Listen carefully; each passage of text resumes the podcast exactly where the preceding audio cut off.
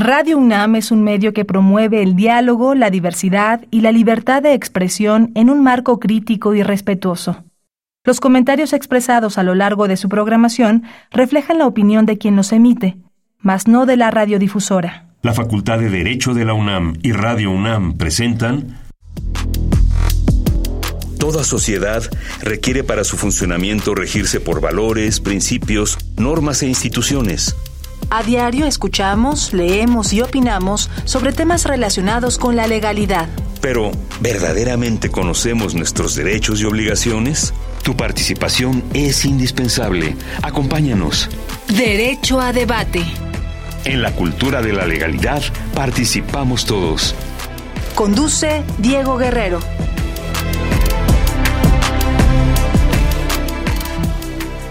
Hola, ¿qué tal? Muy buenas tardes, bienvenidas, bienvenidos a Derecho a Debate. En la cultura de la legalidad participamos todas y todos. Mi nombre es Diego Guerrero y como cada martes les agradecemos que nos sintonicen por el 96.1 FM. Estás en Radio UNAM. El día de hoy me acompañan quienes son la esencia de la universidad, quienes aún incluso todavía no conocen nuestras instalaciones de la Facultad de Derecho, como ahorita lo estamos haciendo, que cada uno desde nuestros respectivos espacios Abigail Hernández, quien es estudiante de primer semestre y con quien coincido todos los martes y jueves de 9 a 11 de la mañana en la materia de ser universitario cultural de realidad. Abigail, bienvenida a Derecho a Debate. Hola, ¿qué tal? Muy buenas tardes a todos los que nos están escuchando el día de hoy. Es un gusto para mí estar aquí acompañándoles. Muchas gracias, Diego, por la cordial invitación a tu programa. Abigail, el día de hoy, bueno, quienes son la esencia de la universidad, Abigail del primer semestre, Platícanos qué sabes sobre el tema que vamos a abordar el día de hoy. Me refiero a los derechos digitales, que abarcan una serie de elementos, que hablan incluso de la violencia digital, que seguramente muchas y muchos han escuchado de ella, la han vivido, la han conocido, la han observado, y que es importante que la identifiquemos. Abigail, platícanos qué sabes sobre este tema. El tema que vamos a abordar el día de hoy me parece muy interesante, ya que debido a la pandemia que ocurrió en todo el mundo, hubo un incremento en el uso del Internet para actividades laborales, escolares, sociales. Esto trajo consigo muchos fenómenos sociales que se desarrollaron de manera exponencial en el uso de las tecnologías de la información y de la comunicación, em, tal como la violencia digital, que es la acción dolosa realizada mediante estas nuevas tecnologías por la que se puede causar daño psicológico o emocional a una persona en cualquier ámbito de su vida privada o en su imagen propia, así como también el desarrollo de la dark web, donde operan los mercados los mercados negros online en los cuales se pueden encontrar una serie de objetos ilícitos que son utilizados normalmente para llevar a cabo conductas criminales. Este es un tema del que la del que la sociedad se debería de interesar por completo, ya que nos pueden ocasionar o involucrar en actos que no solo pueden afectarnos en nuestra salud mental, sino que también en nuestra salud física. Tenemos que eliminar todo tipo de violencia para que todas y todos nos podamos sentir seguros, en este caso, en el uso de las tecnologías. Bueno, de este tema vamos a abordar el día de hoy. Estás en Derecho a Debate. Esto es Radio UNAM 96.1 FM. Abigail Hernández, ¿quiénes son nuestros invitados? El día de hoy tenemos el gusto de recibir al maestro Rodolfo Romero Flores, coordinador del Centro de Cómputo de la Facultad de Derecho UNAM. Y un gran especialista, podría definirlo como el gran especialista en la materia, como catedrático de la Facultad de Derecho de esta Universidad Nacional Autónoma de México. Rodolfo, bienvenido a Derecho a Debate. Muchas gracias, maestro, qué amable por la generosidad de su invitación y compartir este espacio universitario eh, con toda nuestra comunidad. Muchas gracias, Abigail, por la presentación y es un placer estar con ustedes. ¿Y quién es nuestro otro invitado, Abigail? También acompañándonos el día de hoy tenemos al doctor Julio Telles Valdés, miembro del SNI CONACID nivel 3. ¿Qué tal? Eh, mucho gusto y muy complacido estar aquí en este programa para los universitarios Así es que espero que sea de interés y de relevancia todo lo que veamos a lo largo de esta hora. Gracias. Julio, un placer tenerte el día de hoy. Además, eres un referente, una institución que ha trabajado mucho estos temas y que esté siempre muy ocupado y preocupado por seguir abundando en algo que antes yo creo que a los académicos no les llamaba la atención este tema de los derechos digitales, el tema de las tecnologías, era como algo muy alejado y que creo que tanto tú, Julio, este, llevando incluso colaborando con, con Rodolfo, fueron de los que empezaron a, y junto con otros pupilos que has tenido a lo largo de tu, de tu vida, como el propio Ernesto, que también lo, recordamos con mucho afecto, estos becarios que han transitado, que empezaron a involucrarse en estos temas y que hoy podríamos decir que es una realidad y que uno de los temas en los cuales tenemos que estar más vinculados. Y con esa pregunta quiero entrar, Rodolfo Romero, ¿qué son estos derechos digitales? ¿Para qué sirven? Eh, ¿En qué consisten? ¿Y por qué debe conocer la comunidad sobre ellos? Bueno, eh, creo que tiene una serie de antecedentes muy importantes y creo que el doctor podrá abordar con mayor precisión el tema, pero decirles un poco lo siguiente, Diego. Hace algún tiempo, particularmente en el contexto jurídico mexicano, se reformó propiamente el artículo, si mal no recuerdo, es el artículo décimo de la Constitución de Colima, elevando a rango constitucional el derecho de acceso a Internet. Creo que podríamos decir que es y, Colima, sobre todo en el año 2010-2011, fueron pioneros en incorporar este tipo de derechos de conectividad o derechos de conexión a Internet como parte de los derechos digitales del ciudadano. Como fueron pioneros finalmente, después la Federación en las reformas del año 2013 y 2014 en el ámbito federal, se elevó a rango constitucional una reforma, particularmente el artículo sexto de la Constitución, donde finalmente incorpora que es un derecho de todos los mexicanos el acceso a Internet y a las infraestructuras de banda ancha e Internet, fundamentalmente. Esto fue, digamos, catalizando la construcción de una serie de derechos mínimos que tenemos ahora en esta era tecnológica o en esta era de, de las tecnologías de la información y comunicación.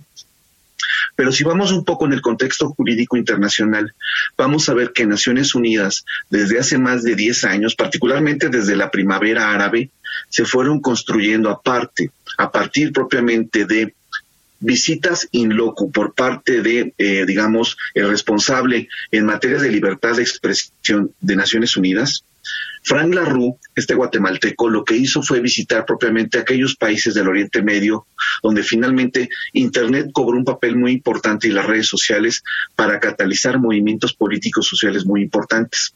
Lo que sucedió con estos regímenes, sobre todo dictatoriales y autoritarios, fue que a la gente se le cortaba el Internet le bajaban un poco la pastilla o le bajaban el switch diciéndole, mira, no hay conexión a Internet, quitamos las infraestructuras, restringimos a los proveedores de servicios de Internet y ahí se consideró que prácticamente el acceso a Internet debería ser considerado como un derecho humano, como un derecho fundamental. Y a partir de ese momento fuimos construyendo conceptos muy importantes en relación a los llamados derechos digitales. Creo que son dos antecedentes muy importantes que no hay que perder de vista. Inclusive la Suprema Corte de Justicia de la Nación, en un amparo en revisión, hace ya más de una década, por ahí del año 2011 aproximadamente, estableció en un amparo en revisión el criterio de que el acceso a Internet era equiparable como el acceso al agua potable y que si se provee en un momento dado este tipo de servicios básicos como es el acceso a Internet, estamos garantizando propiamente el avance y desarrollo de la propia sociedad mexicana. Esto lo dijo la Corte hace más de una década prácticamente como un criterio en un amparo en revisión. Creo que son tres elementos muy importantes que nos permiten catalizar y generar una aproximación conceptual al tema de los derechos digitales.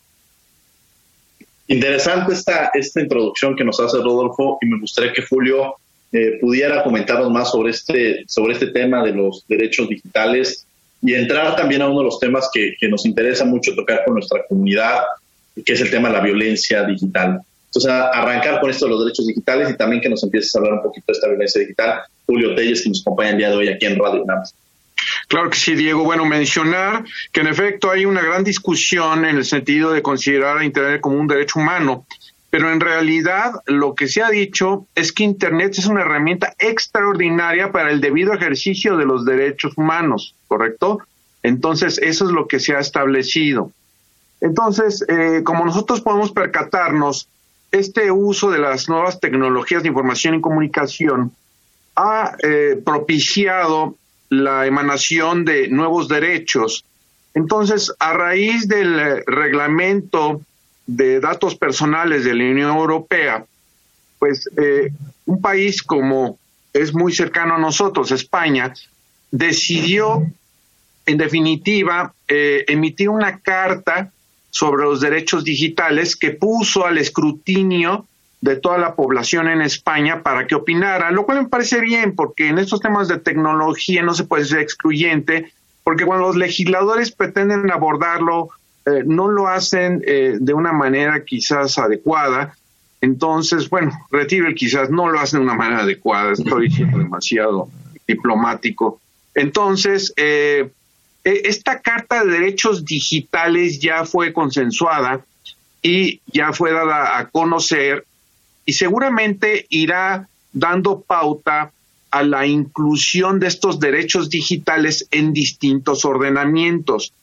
Abigail hacía eh, un prólogo muy interesante, pero en efecto aquí estaríamos hablando de estos derechos en ejercicio, atención, del uso de las nuevas tecnologías de información y comunicación en el ámbito de la educación, la educación propiamente ahorita en línea, que pues está tan desafortunadamente en boga, y ahorita me voy a referir porque desafortunadamente en boga, en el trabajo, ahora con el teletrabajo, que también sabemos que está sumamente eh, común todo esto, en el ámbito de la salud, el ámbito de la protección de los derechos de las personas, y por supuesto también incluye los temas de violencia digital. Eh, me puedo referir a cada uno de estos uh, derechos digitales, es un catálogo muy vasto, muy interesante, porque hay uno que me interesa bastante, que quisiera eh, compartirlo aquí con la querida audiencia, y que ya se, fíjense, ya se legisló en el Código Civil de la Ciudad de México, que consiste en la herencia digital. Es decir, que ya podemos dos cuestiones. Uno, poder solicitar que se emita nuestro testamento bajo un formato digital. muy Pero la otra es que dentro del testamento tradicional podamos incorporar cláusulas específicas respecto a un tema, Diego, muy interesante, que es el patrimonio digital. Cada uno de nosotros, en mayor o menor medida, tenemos un patrimonio digital. Eh, entonces, Abigail, por ejemplo, es una chica muy joven, pero ya tiene un patrimonio digital. Tiene una serie de fotografías familiares, personales y otros elementos digitales de trabajos que ha salido muy bien evaluada. Y ese es un acervo muy valioso para ella y que quizás después quisiera compartirlo con las personas. Entonces, este acervo digital, que podemos tener un verdadero patrimonio, dependiendo de las circunstancias, ya se puede, ya puede ser objeto de un legado específico dentro de los testamentos. Abigail nos mencionaba el tema de la violencia digital, el cual, por supuesto, es eh, muy, muy delicado. A, últimas fechas y a reserva que me quieran seguir preguntando, eh, sabemos que se ha pormenorizado todo este tema de la violencia digital, sobre todo a la luz de la protección de las niñas, de las adolescentes y de las mujeres especialmente. Pero hay que decir que la violencia digital también pueden ser víctimas, también pueden ser víctimas los niños, los adolescentes del género masculino o incluso del sexo masculino mayor. Pero mayoritaria o prioritariamente son las mujeres en su conjunto, el sexo femenino, quien está siendo objeto de, más embates respecto a esta eh, violencia eh, digital. Eh, el catálogo es muy amplio, está, no, no me voy a meter a detalle el de los hostigamientos, si quieren que yo detalle alguno de estos, con mucho gusto, el stalking o acecho, la difusión no consentida de imágenes íntimas, más conocida como el sexting o el sexteo, y del cual puede deber la sextorsión, también el prapping, perfiles falsos, filtración de información, el tema del, del grooming, que es muy interesante, y si después me dan oportunidad, tengo una serie de recomendaciones para tratar a la medida posible de evitar este tipo de, situaciones en que vuelvo a insistir y qué bueno, qué bueno estar exaltando a Ibail, chica joven, muy, muy entusiasta y muy brillante, de que esto puede, puede trastocar no solo la salud física de la víctima, sino también la salud mental. Abigail, que nos acompaña el día de hoy en la convención, los micrófonos Gracias. Me gustaría hacerle una pregunta al doctor Julio Telles. ¿Cuáles son los problemas en la, en la persecución de estos delitos digitales? Sí, eh, uno de los principales problemas, Abigail, y pues estamos hablando básicamente de las gentes de formación jurídica, tú apenas lo estás iniciando, pero ya tienes una cepa legal en tus venas, es eh, la prueba la evidencia, que en este caso sería una evidencia digital. ¿correcto? Entonces, como estamos hablando de elementos intangibles y materiales, eh, lamentablemente en las fiscalías luego es difícil que abran una carpeta de investigación. En primer lugar, Abigail, si es que no está tipificado como delito, imposible, por más que tú consideres que es algo que te está afectando, que te puede afectar, pero sabemos que en materia penal prevalece el adagio no la pena sine leyem, es decir, que tiene que estar específicamente tipificado. Entonces, lo primero sería que esté tipificado, Abigail, si no, vas a tener muchos problemas. Segundo, que aportes las pruebas o evidencias digitales y que las sepan incluir adecuadamente en la carpeta de investigación las fiscalías. Y luego llegamos, en el caso de que esto sea abordado en el ámbito de la judicatura, a la adecuada valoración de pruebas que tendría que hacerse por parte de los jueces, un juez penal, y luego no están suficientemente preparados para poder valorar este tipo de indicios, evidencias digitales o de pruebas digitales. Entonces, eh, hay mucho por realizar, hay que capacitar a las personas de las fiscalías, hay que capacitar pues también a las gentes de, la, de los distintos poderes judiciales, pero evidentemente, Abigail, también hay que preparar, capacitar a, las personas que pueden ser víctimas de este, de este flagelo. Interesante esto, esto que nos plantea el doctor Julio Telles y me gustaría ir con Rodolfo eh, Romero para profundizar sobre esto y qué tipos, porque parecería que muchos de estos casos que nos presentan eh, sucedían antes. Sin embargo, han, han tenido una transformación eh, que se ha venido, pues de alguna manera, evolucionando o, o generando, así como las tecnologías han sido una oportunidad, también en estas ventajas que genera han construido también desventajas. Entonces, que profundizáramos más precisamente en estos tipos de violencia que vivimos, eh, que existen y que incluso delitos que, como ya mencionaba Julio, existen, ¿no? De pronto antes que efectivamente puedas comprar este, droga y sabías que la vendían en la esquina, pero ahora te la pueden vender este, a través de Facebook o a través de estas, de estas este, plataformas, ¿no? Rodolfo Romero. Muy bien, eh, varios temas y muy interesantes, maestro Diego. Lo primero, el tema de la violencia digital, creo que es muy importante establecer que ha habido una serie de reformas legislativas desde hace algunos años, tratando de impulsar sobre todo, digamos que la violencia general, la violencia a través de Internet o por medios digitales es el género. Y de ahí se derivan una serie de conductas específicas, como lo ha escrito de manera muy acertada el doctor Telles, lo que es el ciberbullying, lo que es el roaming, lo que es el sexteo sexting y una serie de conductas muy específicas que también en un momento dado implican violación en una serie de disposiciones. Por ejemplo, la mayor parte del sexting en el cual intervienen menores de edad esta forma de intercambio de imágenes o fotografías con contenido sexual, muchas veces intervienen menores de edad. Esto al amparo del Código Penal Federal implica propiamente el delito de pornografía infantil, que afecta el libre desarrollo de la personalidad de menores de edad y que finalmente está tutelado en esta legislación sustantiva tanto en lo local como en materia penal federal y local. Pero también desde luego ha habido antecedentes muy interesantes en materia de violencia, sobre todo de género por medios digitales en nuestro país.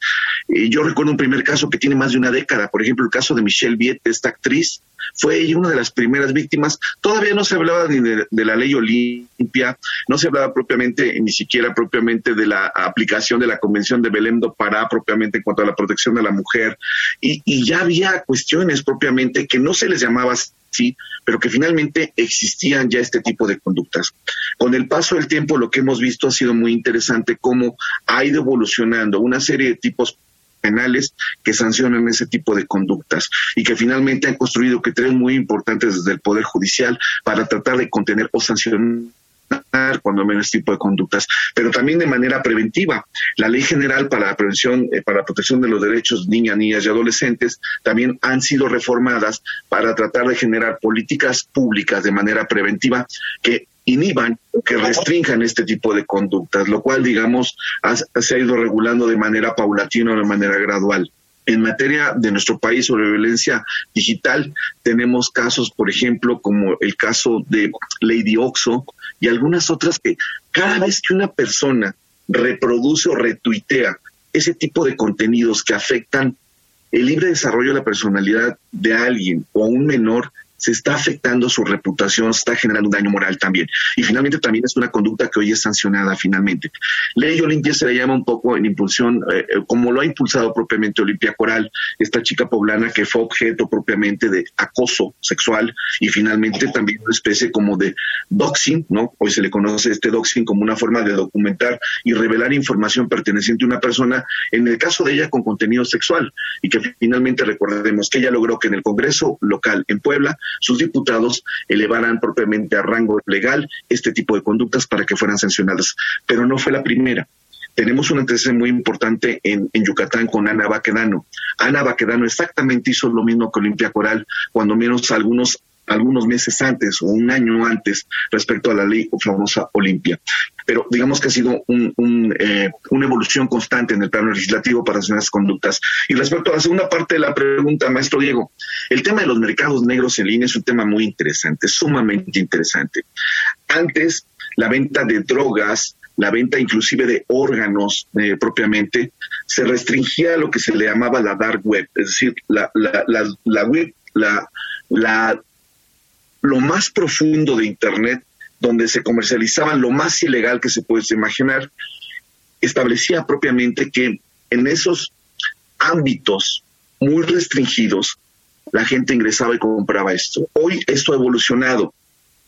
Y hay algo que se le conoce como la surface web, es decir, como la parte superficial de Internet, donde de esa dark web o de esta deep web profunda, ilegal, Hoy en la superficie alcanza mercados como Marketplace y algunos otros como Mercado Libre, donde se venden drogas, donde se venden propiamente inclusive pornografía, incluyendo pornografía infantil, y que finalmente hoy decimos, ¿cómo es posible que en un sitio como Facebook y como Marketplace, en estas redes sociales, en estas redes de mercadeo, existe este tipo de drogas ilegales o este tipo de venta de artículos prohibidos, desde armas inclusive también? ¿No?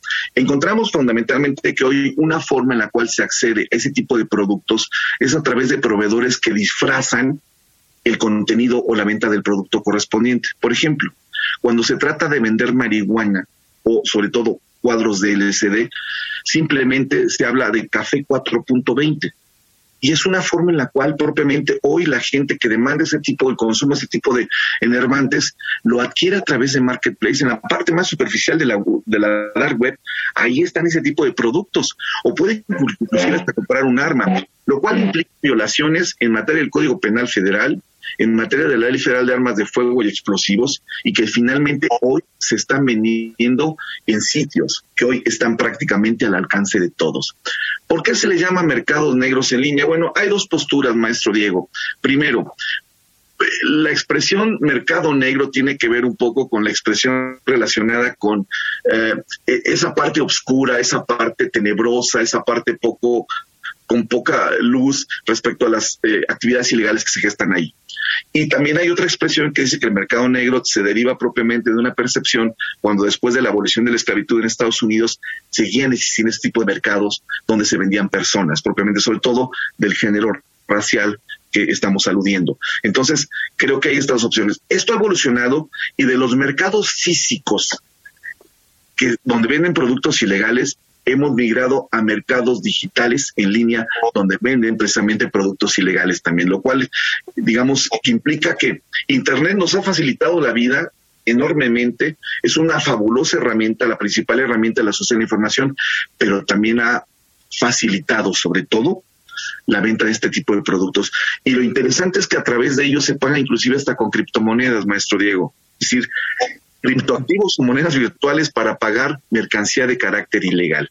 Bien, esto no lo digo yo, lo dijo Milton Friedman, el premio Nobel de Economía en 1976, que lo único que le faltaba a Internet era una especie de e-cash, es decir, criptoactivos o monedas digitales, pero que también favorecían propiamente el lavado de dinero y la venta de mercancías ilegales, fortaleciendo la delincuencia organizada. Y adivinen qué pasa hoy particularmente con los mercados negros en línea.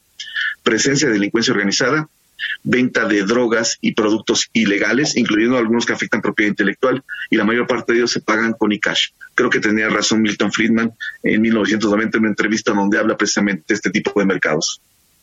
Híjole, un tema que nos, llama mucho la atención y que lo hemos empezado a ver y que quizá ya lo platicaba Julio incluso en su este, participación anterior, sobre todo en esta figura de que eh, y quizá a mí no me tocó mucho, por ejemplo, en mi generación, que de pronto hubiera compañeras que me dijeran, recibí este, algún contenido que yo no quería recibir, ¿no? Y que lo hemos estado viendo y que quizá en el caso, desde luego, de nosotros generacionalmente no lo vivimos, pero esta generación de Abigail o que, o que reciben cosas o, mensajes o comentarios y que muchas veces son de forma directa, pero muchas veces alguien se puede hacer pasar por otra persona o bajo el anonimato también lo pueden hacer. Eh, en fin, todo este tipo de cosas, Julio, que, que se presentan y que pues, nosotros quizá eh, no, lo, no, no nos tocó vivirlo, Julio, ¿no? Y que ahora es una, una realidad y qué hacer, sobre todo en estas nuevas generaciones que constantemente lo están viviendo, ¿no? Si yo quisiera hacer unas eh, precisiones, considerando que fundamentalmente este programa está eh, dirigido al segmento jurídico. Eh, estamos hablando de la Ley General de Acceso de las Mujeres a una vida libre de violencia, pero no es una ley nueva. Para muchos quizás es una ley nueva porque apenas está hablando de ella. Esta ley data del primero de febrero de 2007, fíjense. Y ¿Qué creen que hubo desde el 2004, 18 de noviembre del 2004, hubo una iniciativa que no prosperó en la Cámara de Senadores y posteriormente en la Cámara de Diputados, el 2 de febrero del 2006, sí llegó a prosperar, se materializó esta ley y le repito, 1 de febrero del 2007, pero ha sido objeto de 16 reformas y paradójicamente en lo que va del año 2021 van cuatro reformas a esta ley. En esta última reforma, y, derivada en buena medida de las eh, acciones de la señorita Limpia Coral Melo Cruz, se incluyó en esta Ley General de Acceso a las Mujeres a una vida libre de violencia un capítulo cuarto ter dentro del título segundo. Pero el capítulo versa, fíjense, es la de la violencia digital y mediática, ¿correcto? Abigail, eh, al, hablarnos de la violencia digital, de algún modo esgrimió eh, los elementos que contiene el artículo 24, que es sobre la violencia digital. Pero aquí me detengo para decirles que ese concepto legal sobre violencia digital, aquí lo tengo, lo puedo leer sin mayor problema, pero ya dio algunas pautas a Abigail, es genérico, es decir, no está enfocado específicamente al ámbito de las mujeres no es sino hasta el siguiente párrafo, ¿sí? en el que se habla, así como aquellos actos dolosos que causen daño a la intimidad, privacidad y la dignidad de las mujeres que se cometan por medio de tecnologías de información y comunicación. Es decir, eh, en el eh, artículo 24 del primer párrafo es genérico, porque la violencia digital no solo puede ser en este caso tener como víctimas a las mujeres, sino también eventualmente y de menor medida, hay que reconocerlo, puede serlo también a las personas del sexo masculino. Pero eh, esta llamada ley Olimpia, pues esta reforma que les estoy comentando, y, que por cierto tiene un elemento interesante que, que, obliga tanto a los ministerios públicos como a las jueces y juezas de emprender medidas inmediatas de protección, que son muy interesantes, porque generalmente eso no se da, es decir, una protección a la víctima. Eh, que, es algo que se ha hablado mucho, Diego, que, nos falta mucho proteger a la víctima. Se habla del victimario, pero difícilmente se habla de la víctima. Es quizás un, enfoque interesante el hablar de las, de las víctimas. Que esta llamada ley Olimpia comprendió también una reforma al Código Penal Federal, al Código Penal Federal, y en ese sentido se agregó en un título séptimo bis que es el rubro de delitos contra la indemnidad de privacidad de la información sexual, un capítulo segundo que habla de la violación a la intimidad sexual. Ese es el tipo penal, Abigail, exactamente, es el tipo penal. Es el único que podrás invocar, bueno, en este caso a nivel federal, pero recordemos que la idea es poder unificar todos los códigos eh, penales de las distintas entidades federativas para que pueda ser susceptible un tratamiento igualitario en cualquier entidad y no solo a nivel federal, pero es violación a la intimidad sexual. Aquella persona que divulgue, comparta, distribuya o publique imágenes, videos o audios de contenido íntimo sexual de una persona que tenga la mayoría de edad sin su consentimiento, su aprobación o su autorización.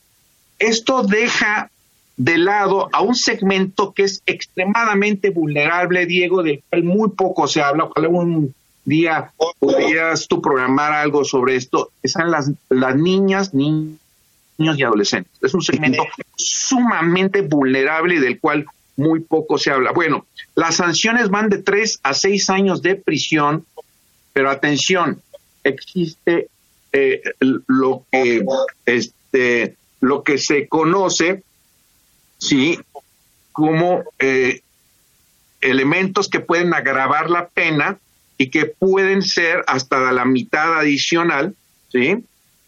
Que son las agravantes. Fíjense, cuando el delito sea cometido por el cónyuge concubinario o concubina o por cualquier persona con la que la víctima tenga o haya tenido una relación sentimental, afectiva o de confianza. Ese elemento se agregó. Normalmente pensaríamos que hubo una relación afectiva sentimental.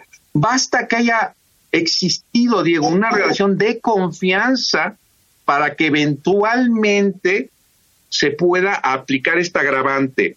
Cuando el delito sea cometido por un servidor público en ejercicio de sus funciones, cuando se cometa contra una persona que no pueda comprender el significado del hecho no tenga la capacidad para resistirlo, esto me lleva a las clases de derecho penal, ¿se acuerdan de la fuerza exterior irresistible? Y que muchos trataban de argumentarla como una excluyente o como un atenuante, pero aquí está manejada como un agravante, algo verdaderamente increíble digamos, dentro, sería bueno invitar a un penalista para hablar de esta cuestión, de cómo ahora un elemento que es considerado como agravante, normalmente en la doctrina se había tratado como excluyente o como atenante. Cuando se obtenga algún tipo de beneficio no lucrativo, cuando haya eh, algún fin lucrativo, o cuando a consecuencia de esos efectos del impacto del la, eh, la víctima atente contra su integridad o su propia vida, porque hay un tema que también no podemos dejar de lado, que es el de los suicidios, la gran cantidad de suicidios. Y decirle rápidamente, aquí tengo los datos, que para que se uniformice, homogenice eh, todo esto que acabamos de ver en el Código Penal Federal, se necesita que de las 30, 32 entidades federativas, se necesita que 20 de esas entidades modifiquen o agreguen ese delito de violación a la intimidad, que no lo tienen o lo, tiene establecido bajo un esquema diferenciado. Aquí tengo la denominación de, de, estas 20 entidades federativas. Es muy interesante cómo, eh, fíjate, en Baja California Sur hablan de ciberacoso sexual, en Sinaloa violación a la intimidad personal y familiar, en Nayarit contra la intimidad personal, Colima hostigamiento sexual, en Michoacán ataques a la intimidad. Eh, en fin, entonces es, es una nomenclatura muy variada. Diego, pareciera que cada quien tiene una percepción distinta legalmente hablando de las cosas. Entonces, hay que uniformarlas y decirles, por último, que hay, en este caso, 12 entidades federativas que necesitan unificar eh, las penas aplicables. Les dije que eran de 3 a 6 años de prisión. Bueno, pues hay dos entidades federativas que las tienen de algún modo diferenciadas. Decirles básicamente que la mayoría de ellas las tienen hasta las hasta los tres o cuatro años. Pero sí decirles una cuestión que quizás les interese. Jalisco lo tiene considerado de uno a ocho años de prisión. Así que si alguien piensa que los seis años establecidos el Código Penal Federal eran muy rígidos, decirles que en Jalisco es la friolera de ocho años, de ocho años.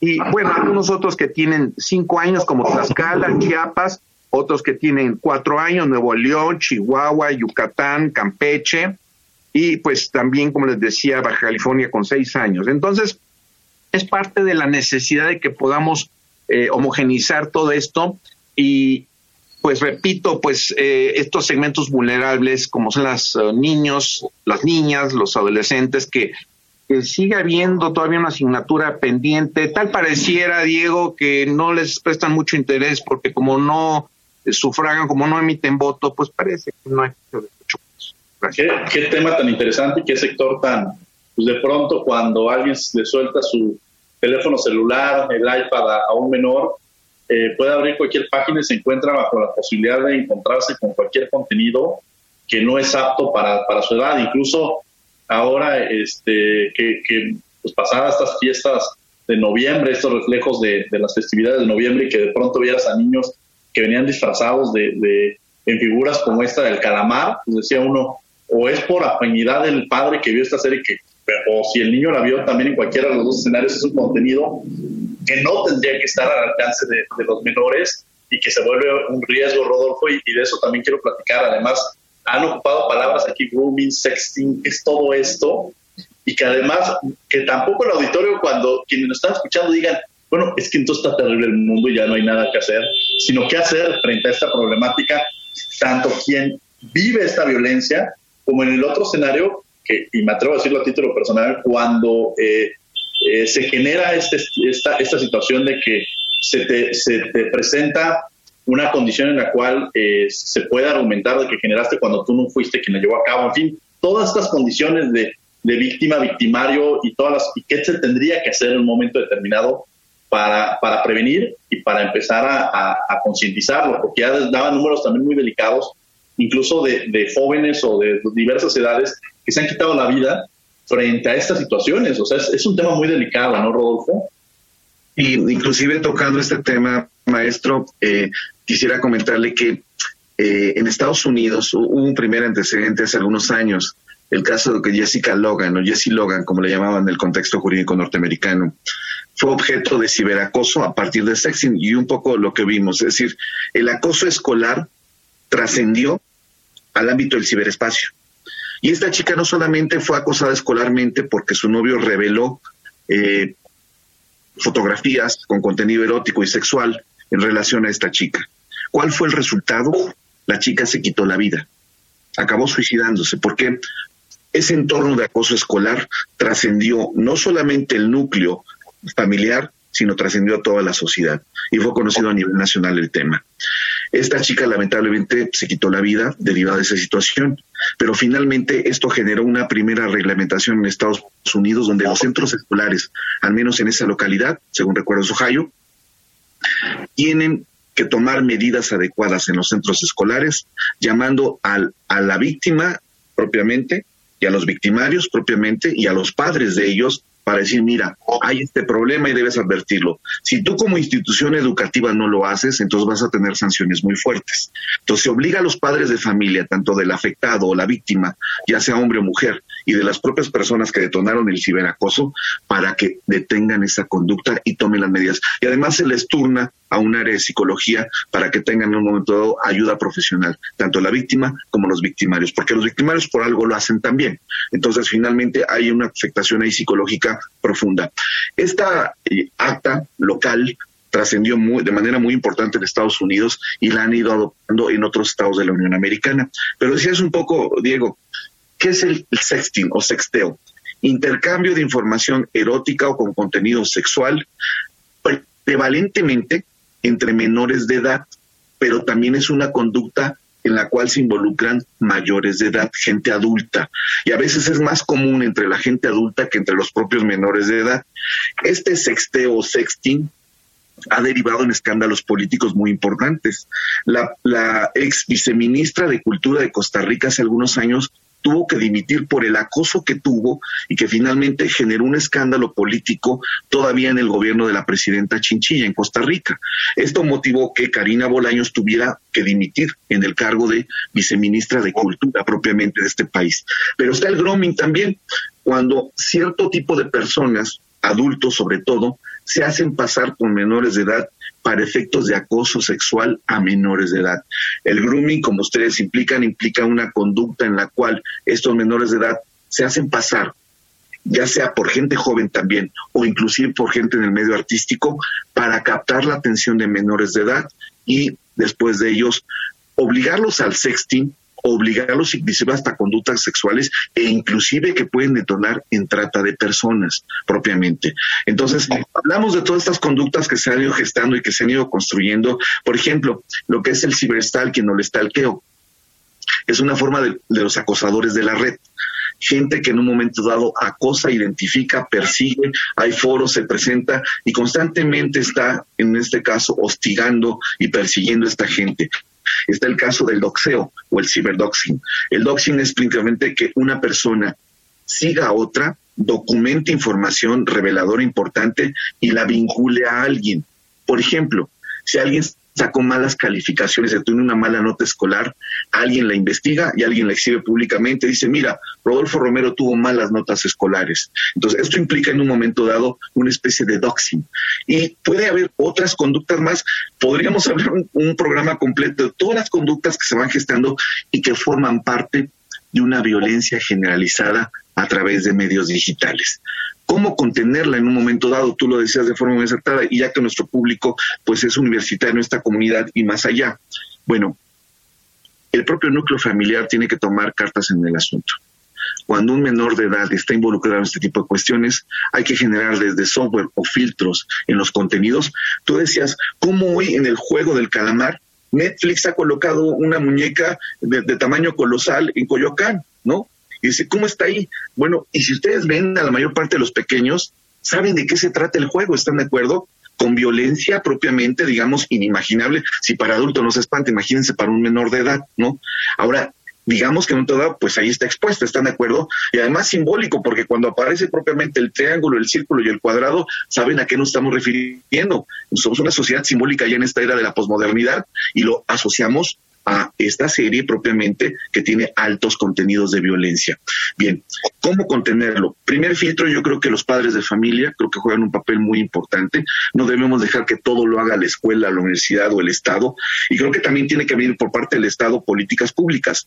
Y hoy lo que estamos haciendo en Radio UNAM es una política pública preventiva para formar una cultura de protección precisamente entre la comunidad que en un momento dado está expuesta a estos niveles de violencia digital con sus distintas variantes. Entonces, creo que es muy importante lo que podamos construir desde las universidades, desde el núcleo familiar y desde las políticas públicas preventivas a cargo del Estado. Julio, quiero continuar contigo sobre qué hacer, que además ya nos hablabas al inicio del programa, que creo que es importante porque, pues efectivamente, las, redes eh, sociales se han convertido en, una posibilidad de conectarnos, que podemos ver el lado positivo, pero también este lado negativo en el cual como ya lo mencionaba en esta figura del sexting, por ejemplo, que no está mal, si, porque uno confiaría o, pensaría que quien le mandas este contenido, como confías en una pareja, como confías en una persona, pues va a ser un buen uso, pero de pronto eh, pueden terminar mal las, como todas las relaciones este, de amistad, eh, personales, de trabajo, y utilizarlo en un tema incluso hasta de venganza, ¿no? Por un lado. Este, y por otro, y, y estas venganzas se pueden distorsionar de distinta manera, pueden, porque yo puedo inventar o puedo decir algo en las redes sociales sobre cualquiera de nosotros y la posibilidad de que se pueda replicar, a veces esta replicarlo, replicarlo, esto que podría ser una afectación política, porque sobre todo en diversos sectores políticos, académicos y sociales, repetirlo constantemente pareciera después una realidad, ya quitarlos estos estigmas se vuelve complicado. Entonces, platícanos un poco qué hacer, Julio, qué hacemos frente a alguien que está compartiendo esta información que nosotros no queríamos, que está eh, transgrediendo la dignidad de una persona, todos estos elementos que no nos quedemos con un mal sabor de boca y decimos estamos perdidos, sino qué hacer, las soluciones quizá. Diego, para hacerlo más didáctico, te propongo algo. El INEGI tiene establecido un módulo sobre ciberacoso. Estamos hablando del INEGI. Es muy interesante porque viene desde el 2015 eh, recogiendo una serie de elementos estadísticos. Finalmente, pues es un órgano reconocido oficialmente.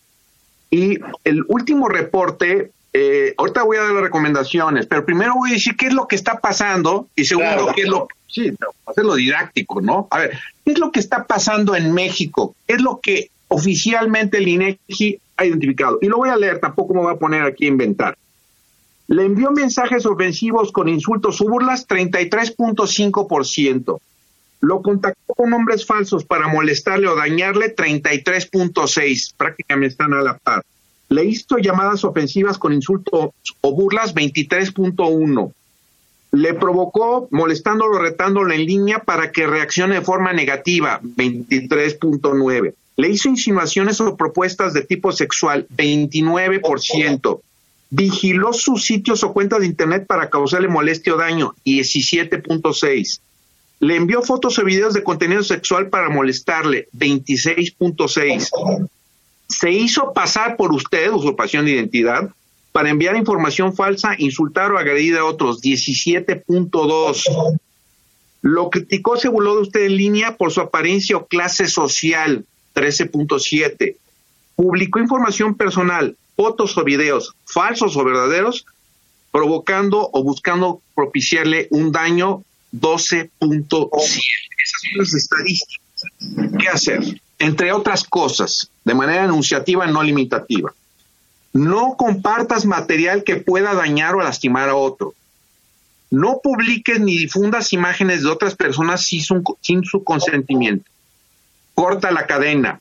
Si alguien te envía material que daña, vulnera o viola la intimidad de otro, no reenvíes ni compartas el contenido. No hagas ni digas en Internet lo que no harías ni dirías en el mundo físico. Si algo te incomoda, di no. Denuncia las publicaciones agresivas, violentas o que violen la intimidad de otro usuario en una red social o plataformas para que sean eliminadas. La violencia digital, evidentemente, y, ya que está tipificado, se puede denunciar y se debe de denunciar. En ese sentido, eh, no tengas vergüenza en solicitar ayuda. No te lo comas, no te lo tragues, te hace mucho daño. Y antes de eventualmente realizar una publicación en redes sociales, piensa lo siguiente. Por favor, piénsalo, reflexiónalo antes de hacerlo. Uno, ¿está confirmado que la información que pretendes publicar es verdadera? Dos, ¿puede agredir o causar un daño a alguien? Tres, ¿es información útil? Cuatro, ¿involucra a otras personas? Y cinco, si involucra a otros, ¿tienes permiso para compartirla? Son algunas sugerencias que pueden, por supuesto, y deben de ampliarse para que la medida posible tratemos de disminuir y ojalá, Diego, de erradicar estas conductas que tanto están afectando a nuestra niñez, nuestra adolescencia, a las mujeres en muy gran medida y en su caso también algún segmento del sector masculino. Gracias, Julio. Vamos a, descubriendo tus derechos y regresamos a los micrófonos de Radio UNAM. Estás en 96.1 FM. Estamos hablando de derechos digitales con el maestro Rodolfo Romero Flores y con el doctor Julio Telles Valdés. Me acompaña en la conducción este, Abigail Eunice Hernández. Vamos a un corte y regresamos. Descubriendo tus derechos. Derecho de asociación y reunión. El derecho de reunión implica la libertad de todos los habitantes de la República para poder congregarse con otros con cualquier finalidad y objeto, siempre y cuando dicha reunión sea de carácter pacífico y no tenga y tenga un objeto lícito. Escuchas Derecho a debate. La última y nos vamos. La última y nos vamos. Empezamos contigo, Rodolfo Romero, hablando sobre derechos digitales. Muy bien. Eh, creo que un poco eh, comentar lo que señalaba el doctor eh, Julio Telles acerca de los módulos sobre ciberacoso, MOSIVA, por su acrónimo, y que finalmente ha levantado el INEGI. Hay un dato muy interesante que quizá poca gente conoce. En el primer MOSIVA, en el primer módulo de ciberacoso levantado por el INEGI en 2015, el segmento de la población afectada, sobre todo que habían sido objeto de algún tipo de violencia digital, es el sector de los hombres entre los 20 que a los 29 años. Y el sector de las mujeres era menos afectada. Con el paso del tiempo, digamos, esta métrica o estos índices se han ido modificando gradualmente. Pero en ese primer MOSIVA que se generó, los más afectados ser el género masculino en el segmento de los 20 a los 29 años. Es un dato muy importante destacar que poca gente conoce. Después los parámetros han cambiado, pero es muy importante también comentar que en la mayor parte de las redes sociales poca gente observa las normas de convivencia. Ya el doctor amablemente ha descrito en un momento dado qué podemos hacer y qué no debemos hacer. Por ejemplo, si nosotros estamos siendo objeto de violencia, podemos en primer término acudir a las normas comunitarias y políticas de prestación del servicio de Facebook para decir, oye, visor, Facebook, aquí hay un problema, aquí hay contenidos que reflejan pornografía, desnudos, incitan a la violencia, hay lenguaje de odio, etcétera, etcétera. Estos contenidos deben ser suprimidos propiamente de esta red social. Entonces, pocos observamos finalmente esas normas de convivencia y además estamos obligados como usuarios de algunas redes sociales, bajo estas políticas de servicio, a denunciar cualquier cuestión que nosotros estemos presenciando y continúe con violencia digital. Entonces, importante es saber que de acuerdo a normas de convivencia, políticas de prestación de la mayor parte de las redes sociales, tenemos que denunciar. Eso es muy importante que lo sepa la comunidad. Gracias, mi querido Rodolfo. La última nos va, vamos, Julio Telles. Les dije que iba a comentar. Yo tengo, cumplí este domingo, 31 de octubre, 41 años trabajando estos temas. Me complace mucho que por fin ya muchos segmentos le den cabida a postulados que escribí hace 41 años, como es la justicia digital, como es el tema del teletrabajo, etcétera. Pero no a través de una pandemia que ha costado más de 5 millones de personas. Por eso no me puedo congratular. Qué bueno que ya nos hayamos modernizado, estemos intentando modernizar los juristas, porque hay algunos que son todavía retrógrados, que tienen miedo o que simple y sencillamente lo desconocen, pero no tiene nada malo, o sea, el ser ignorante sobre algo no tiene nada malo, lo malo es que no hagas lo suficiente para salir de esa ignorancia. Entonces, eso por un lado, que es el uso de las tecnologías como instrumento del derecho para la consecución de los fines óptimos y de las como es la justicia y el bien común. Pero por el otro lado, algo que hemos estado hablando aquí es cómo el uso indebido de esas tecnologías puede engendrar acciones que vayan en contra de los derechos de las personas. Ese es de lo que nos hemos referido. Tampoco satanicemos a la tecnología. Es decir, que como un fenómeno social nosotros estamos obligados a revisar, atender, regular, en su caso aplicar, porque no basta tener la mejor de las leyes, sino también saberlas aplicar. Eso hay que también tenerlo muy presente. Y todavía hay asignaturas pendientes en cuanto a legislación sobre estos tópicos. Y una de ellas, para ya no eh, ocupar más estos micrófonos, es el de tipificar los delitos de odio y de venganza, porque me parece que hay quienes están utilizando estas tecnologías para generar no solo ¿sí? lo, lo que son estas mentiras que después puedan ser consideradas como verdades, sino que están provocando mucho, mucho daño. Entonces, creo que hay todavía mucho por realizar, pero tampoco que el derecho se convierta en un obstáculo para el cambio. Es decir, que sea una legislación que sanciona a quienes no son capaces de entender que tenemos que vivir en armonía. Pero por el otro día, una legislación que impulse, motive, estimule el buen uso de estas tecnologías y que de algún modo pueda propiciar eh, que estas tecnologías puedan de algún modo permitir que tengamos una sociedad más justa en donde prevalezca la equidad. Gracias. Muchas gracias, Julio Telles. En un minuto, Abigail, con algo lo que quiera cerrar.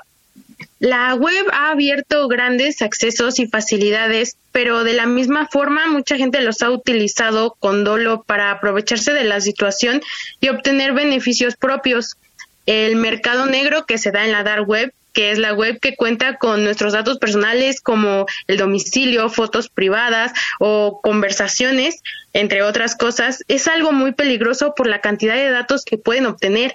Y la violencia digital se debería de erradicar empezando por la educación e información que se imparte para hacer un buen uso de la tecnología.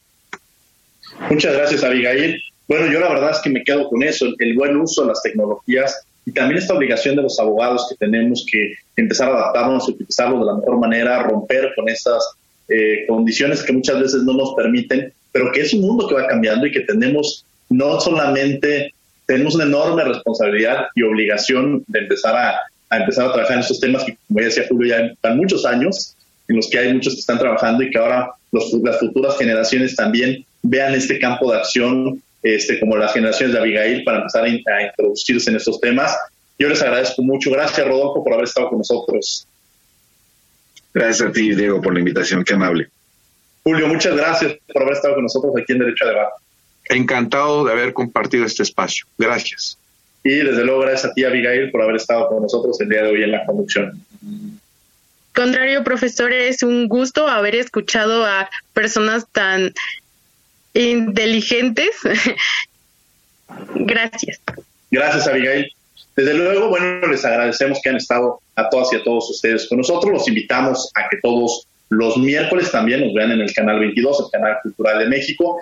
Estamos en Cultura al Derecho, abordando diversos temas del derecho relacionado con las diversas disciplinas de las bellas artes. Agradecemos a la Facultad de Derecho y a Radio UNAM. En Cultura de Derecho estamos a las 7 eh, de la mañana, 7 y media y a las 5 de la tarde por el canal 22. Bueno, agradecemos a la Facultad de Derecho a Radio UNAM.